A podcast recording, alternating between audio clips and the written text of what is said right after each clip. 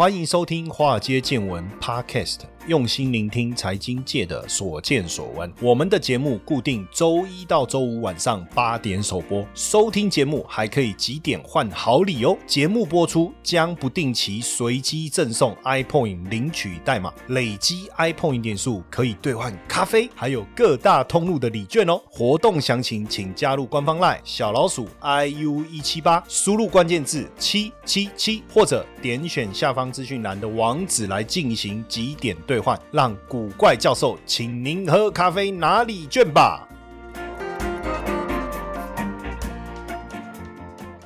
好，大家好，欢迎收听《华尔街见闻》Podcast，我是古怪教授谢承彦。那瑞幸咖啡呢，之前被称为中国的星巴克哈，不过在去年呢，哈就被指控啊，说他的营收是伪造的，被 Muddy Waters 哈，这个 Muddy Waters 就透过超过一万个小时的店内的录影啊，还有计算这个发票的张数啊，推估说瑞幸咖啡虚报销售额。那之后，美国的媒体呢就引用这个 Muddy Water 的这个报告，说瑞幸咖啡在美国上市以后啊，就长期捏造财务跟经济数据。那因为它的它营造的这个呃数据，让它的股价大涨，所以当这一个报道出来以后，当然就大幅度的影响了瑞幸咖啡的一个股价。虽然瑞幸咖啡否认哦这个数据造假哈，但是股价确实大幅度的修正。那美国纳斯达克交易所也停止了瑞幸咖啡的交易哦。那不止瑞幸哦，包括这个呃还有什么好未来啊，还有跟谁学哦，像这个跟谁学真的是跟谁学的这家公司就叫跟谁学，也爆出财务造假。去年在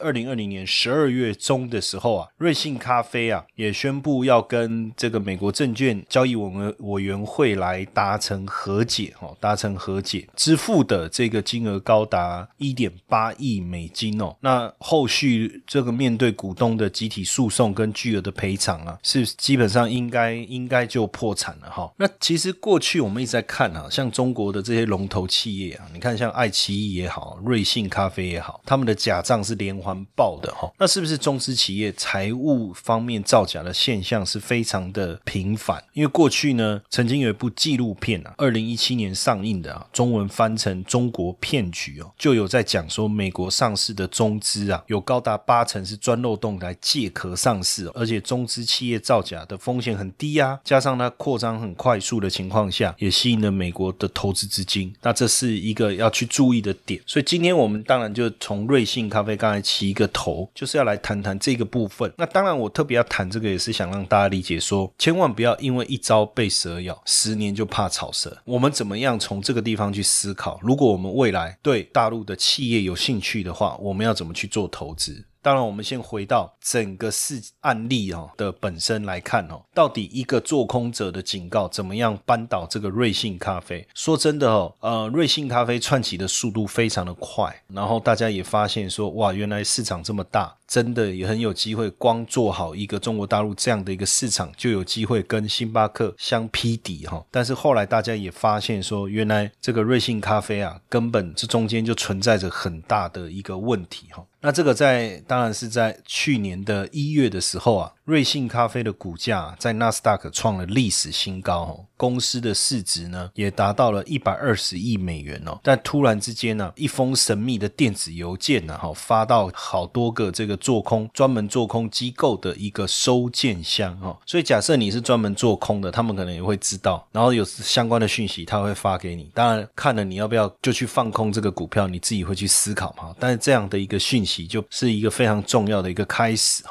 那这封邮件就在讲说，其实一些公司起步的时候，商业模式可能都有一些根本性或结构性的缺陷。这封信里面还还特别提到，这是一个新一版二点零的中国公司的一个骗局。主要当然就是谈到他瑞幸咖啡如何夸大它的销售额的报告。那这个浑水公司就是我们刚才讲的 Muddy Waters，他们也把这一份八十九页的报告发到了 Twitter 哈。那大家就确实发现说，哎，他们员工有伪造收入跟支出，而且二零一九年销售额当中有多达三点一亿美元是伪造的。那基本上呢，这个瑞幸咖啡呢是以这个开店门数在中国最多的一个连锁咖啡哦，所以这个报告出来以后是。非常非常的惊人。虽然瑞幸咖啡是驳斥哈，但是呢，他们透过了大量的调查，包括工作人员到各个门店的实地考察去计算哦，因为当时呢，这个他们就派遣分析师呢到。中国去哈，曾经有一家大型的资产管理公司，也后续也也说，他们曾经派一个会讲中文的分析师到中国，然后跟瑞信的管理层会面哦，甚至他们也到啊门市哦去跟顾客谈，谈完以后，他们其实是放弃了投资哦，所以你就会发现说，这个报告里所提的一个事实的一个状况哈，为什么呢？就是因为他们发现说，哎，他们呃所说的一个销售额的情况呢，到底有有没有这样的一个事实？因为呢，基本上瑞幸咖啡在中国有四千家的门市哦。那这份报告的调查者呢说，他们派了很多的工作人员走访了其中百分之十五，也对。店内的顾客进行了统计，然后他们录了一点一万个小时的影片，然后收集顾客的这个收据。结论是什么？就是瑞幸咖啡夸大了销售额。不过呢，这个报告呢还没有提到，就是说瑞幸咖啡在幕后到底做了什么，提高它报告的销售额。当然后来大家持续的再继续去讨论，发现说。哎，他们其实是用手机的号码来注册个人的账户，就可以买咖啡的代金券。那所以他们就利用很多不知名的公司来批量来购买代金券，这样子自然而然就把他的这个网络销售的数字啊大幅度的一个提升了哦。所以呢，他们发现了这些证据以后，当然这封信出来指控了瑞幸咖啡灌水这样的一个状态。各个这个机构呢，也开始去思考要调降它的平等，甚至发布了暂停对该股的一个追踪哦。那当然也引发了这个一开始先引发了股市的修正，接着暂停交易，到后来呃，我们刚才一开始讲到的瑞幸咖啡要跟 SEC 的一个和解哈。那其实近年来呢，有非常多的中概股，我们就把它叫中概股来造假，包括我们刚才讲的瑞幸，就是在二零一九年第二季到第四季的伪造交易的行。为哈涉及销售额达到人民币二十二亿，还有像这个好未来一个员工与外部的供应商合谋伪造合同合约了哈，夸大了公司的销售数据哈，那包括爱奇艺做空机构也有发布三十七页的报告。指控爱奇艺的财务呢涉嫌造假，不过爱奇艺是否认了哈。那另外呢，跟谁学也是被指控说在财务造假，还有刷单虚增学生人数。那当然，我们就发现说，比如说像这个这个好未来哈，因为这个好未来确实也坦诚有员工存在不当的行为，导致公司夸大销售数字哈。那好未来成立在二零零三年哦，就是做一些课后辅导，后来转攻线上教育。那二零一零年十月到纽约交易所挂牌。那另外一个知名的机构就是新东方，大家应该也也知道，而且创办人呐张邦鑫呐哈，张邦鑫在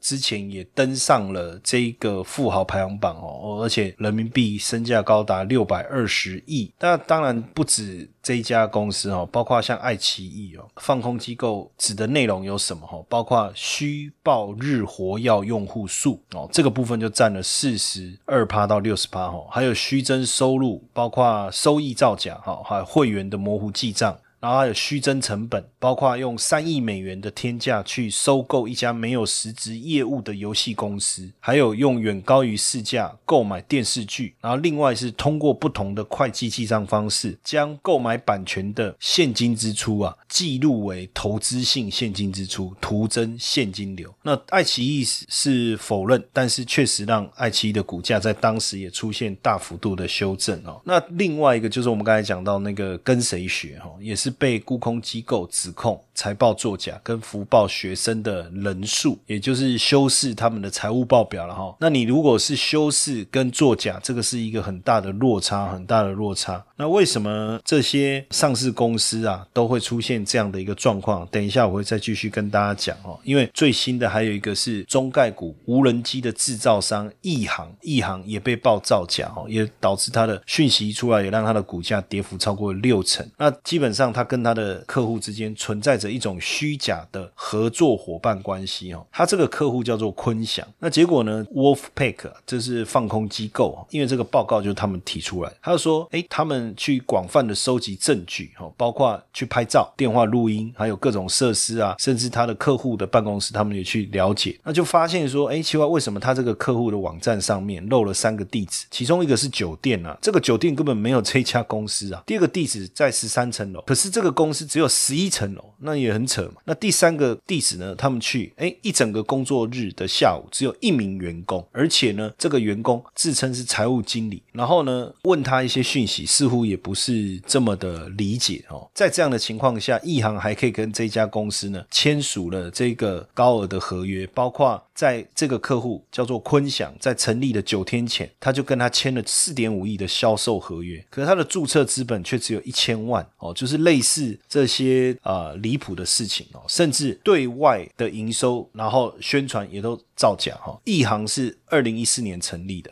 在二零一九年十二月到美国上市。当时报告的年营业额是一点二五亿元左右了哈。那上市以来呢，获得的这个现金并不多哈。那上市后十四个月，他们发布了五十份新闻稿，结果被证实说新闻稿的内容很多是造假。比如说，他说他们的无人机是客运级别，而且同时获得很多国家，包括美国、加拿大跟欧盟的飞行认证跟长期的认可。但是呢，实际上他拿到的可能根本就不是客运，而是休闲级别，而且甚至。根本就没有拿到飞行认证跟长期的一个批准哦，所以在资料上就是大幅度的这个造假跟夸大，所以当然也被这个放空机构盯上，然后写了。这些报告，这个非常罪证确凿的点名这些作假的公司哦。当然也因为这样子，美国也呼吁说，全球的交易所要来强化监管这个中企哈。所以为什么二零一七年这个纪录片呢，叫《The China Hustle》，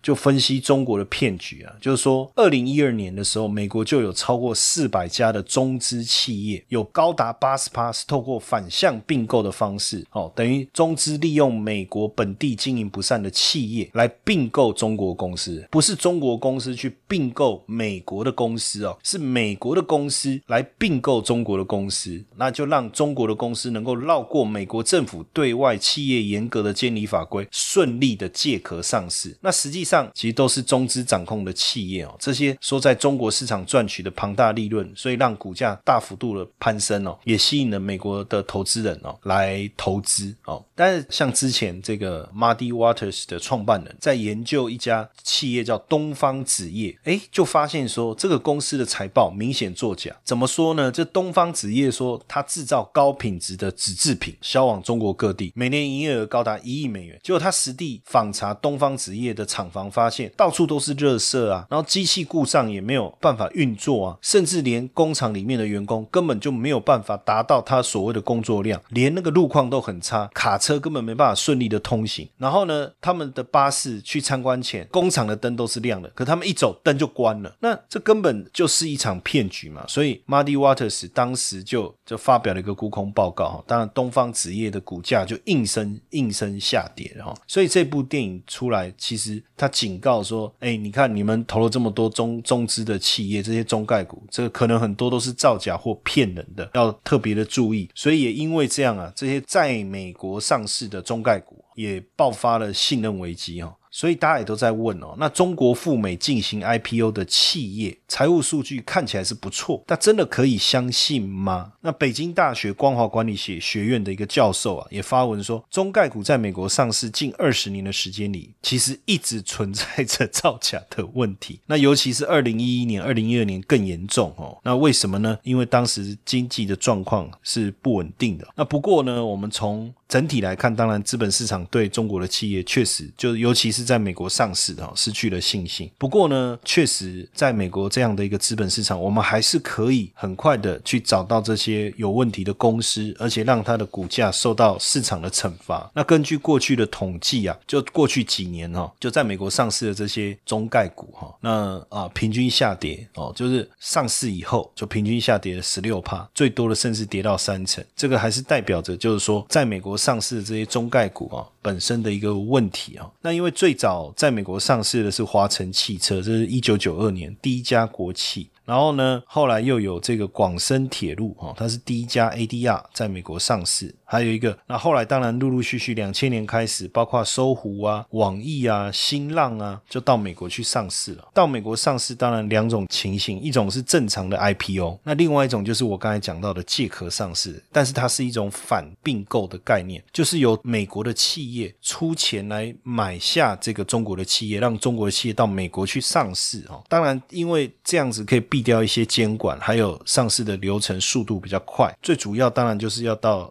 资本市场去圈钱嘛，但我们也发现了这些在美国上市的公司的这个财报啊，其实几种情况哈，包括财报不实，这是最明显。那财报不实的部分，包括应收账款啊、现金往来的状况跟银行的对账单，还有一个就是很呃时常隐匿重大的一些资讯，那或者是根本就延迟申报一些重大的一个讯息。更夸张的是，几乎很多都有两套账本，甚至呢跟关系人之间的交易也不合法，像我们刚才讲到的异行的部分哦，然后或者是说。不实的业务啦，然后呢，虚编财策啦，有有时候就是所谓的工厂哦，像刚才我们讲这个放空机构去看，你看这个整个过程其实是很夸张的哈。那当然这样的一个状态也引发大家对这个美国的这些相关的上市公司的中概股哈，引发了一个疑虑哈，因为毕竟大家现在对这些在中国发展的企业都有高度的一个关注，但是基本上我要跟大家分享的是说，刚才我前面讲到几个重点哦，在美国上市，它利用美国的法律制度的一个漏洞所采用的这种反并购的上市模式哦，当然就容易引发了一些金融诈骗产业链的这种企图。你不要觉得说就是中国的企业在骗哦，因为如果这些中国企业它要透过我刚才讲反并购，是美国的公司去并购中国的企业，这过程中背后如果没有美国的法律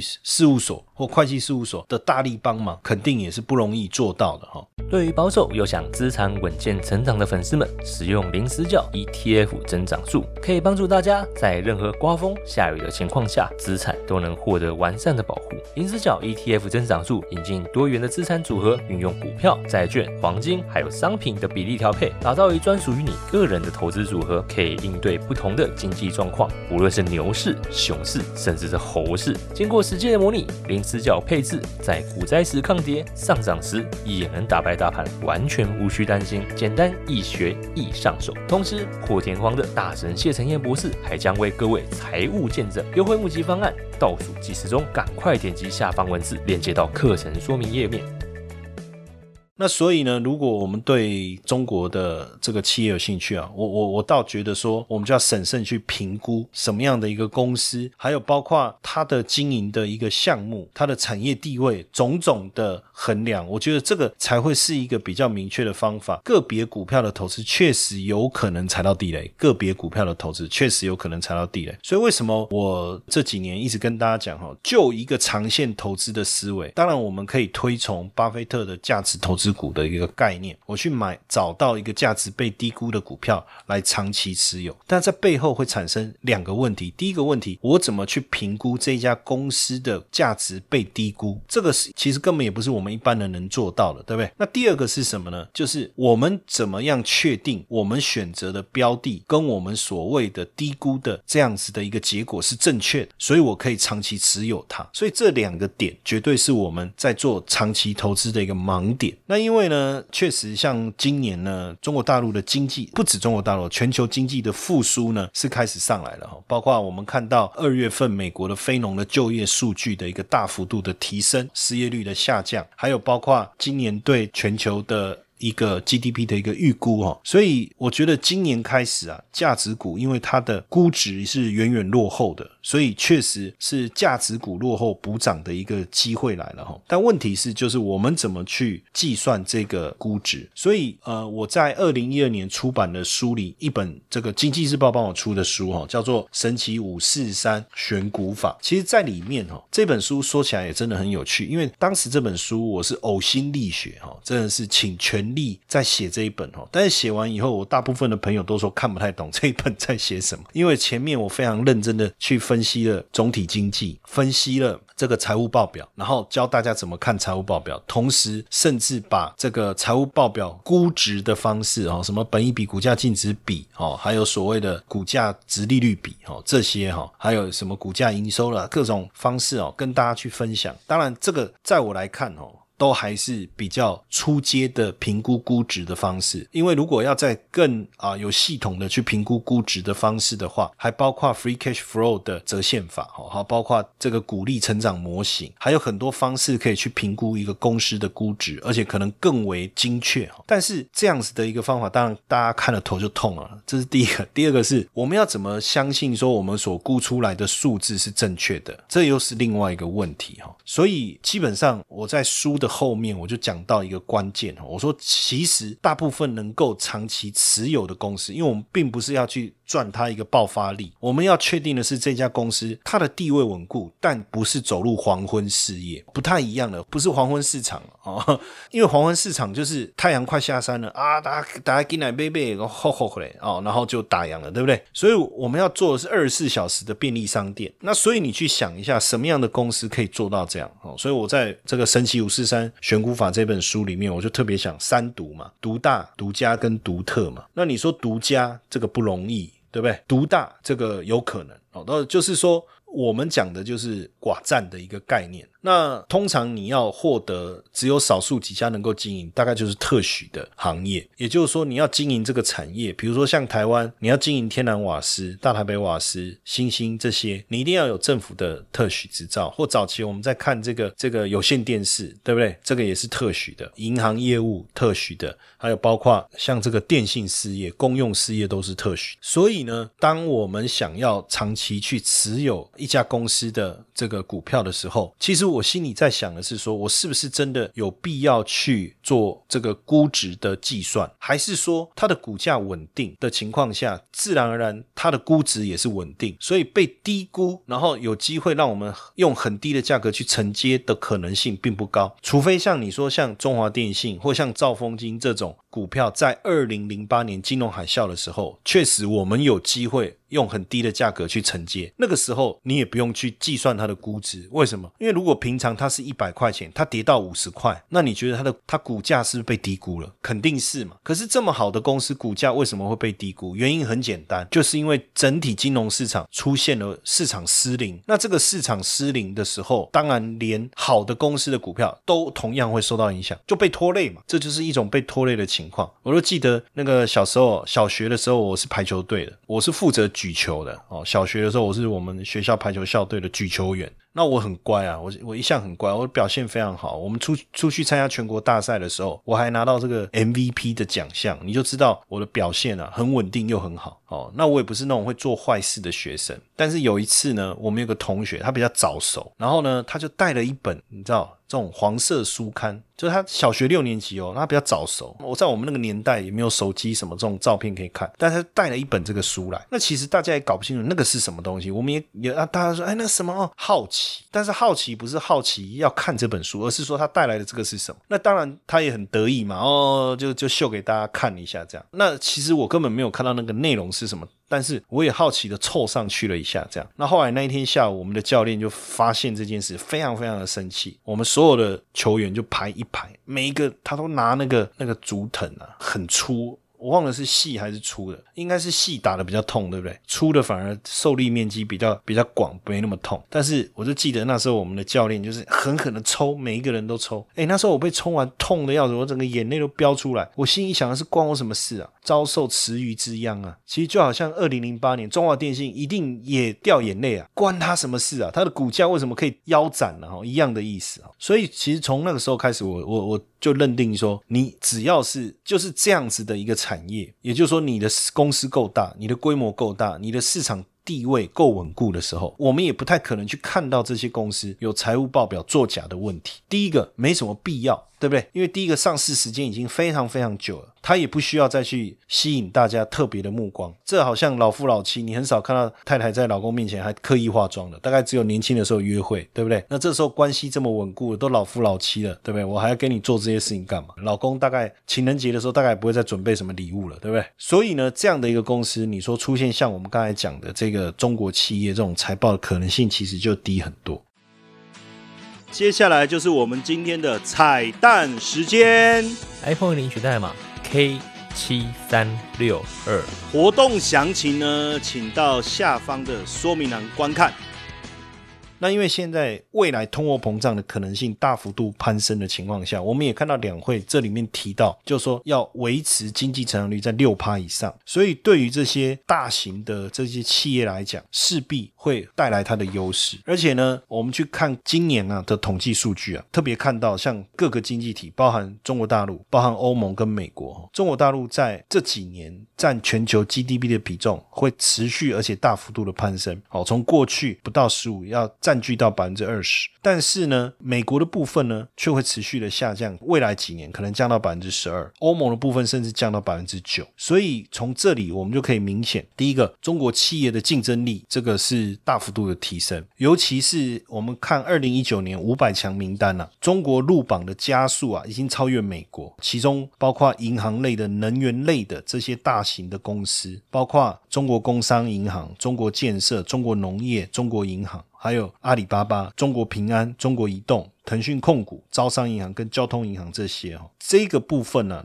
世界五百强的这个加速啊，如果在两千年的时候，中国企业比重只占一点六五，总营收是十二点七兆，但是到了二零一九年，已经拉到百分之二十点二了，总营收已经拉高到三十二点七。实际上，这就是告诉我们说，中国企业在全球的一个重要性是大幅度的提升。哎，但是一开始的时候，我们又讲到财务报表的一个问题，所以我必须让大家明白。中中国企业在美国上市的企业，尤其是这些民间企业、小型的企业，造假的可能性确实很高。但是对于你说在香港挂牌的，或在美国有这个申请 ADR 的，这些其实它的规模又大。甚至很多是公营企业，甚至很多我刚才提到了，它是需要特许执照的这些企业，它没有伪造的一个必要的时候，我们要的是什么？就是要它长期稳定的一个获利哈。所以今年尤其是十年期公债殖利率持续上扬的过程中，我我这几天也也在我们的古怪教授财经研究室啊，我们 Press Play 有订阅哈，大家可以自己上 Press Play 去搜寻一下我们的古怪教授财经研究室。那我们是用音档的方式跟大家。来分享这些重要的财经的学习的一个内容。那他也有提供试听，大家也可以进去听一看哦。我也我也讲到了一个重点，就是直利率的部分哦。就是说，在今年甚至有外资的机构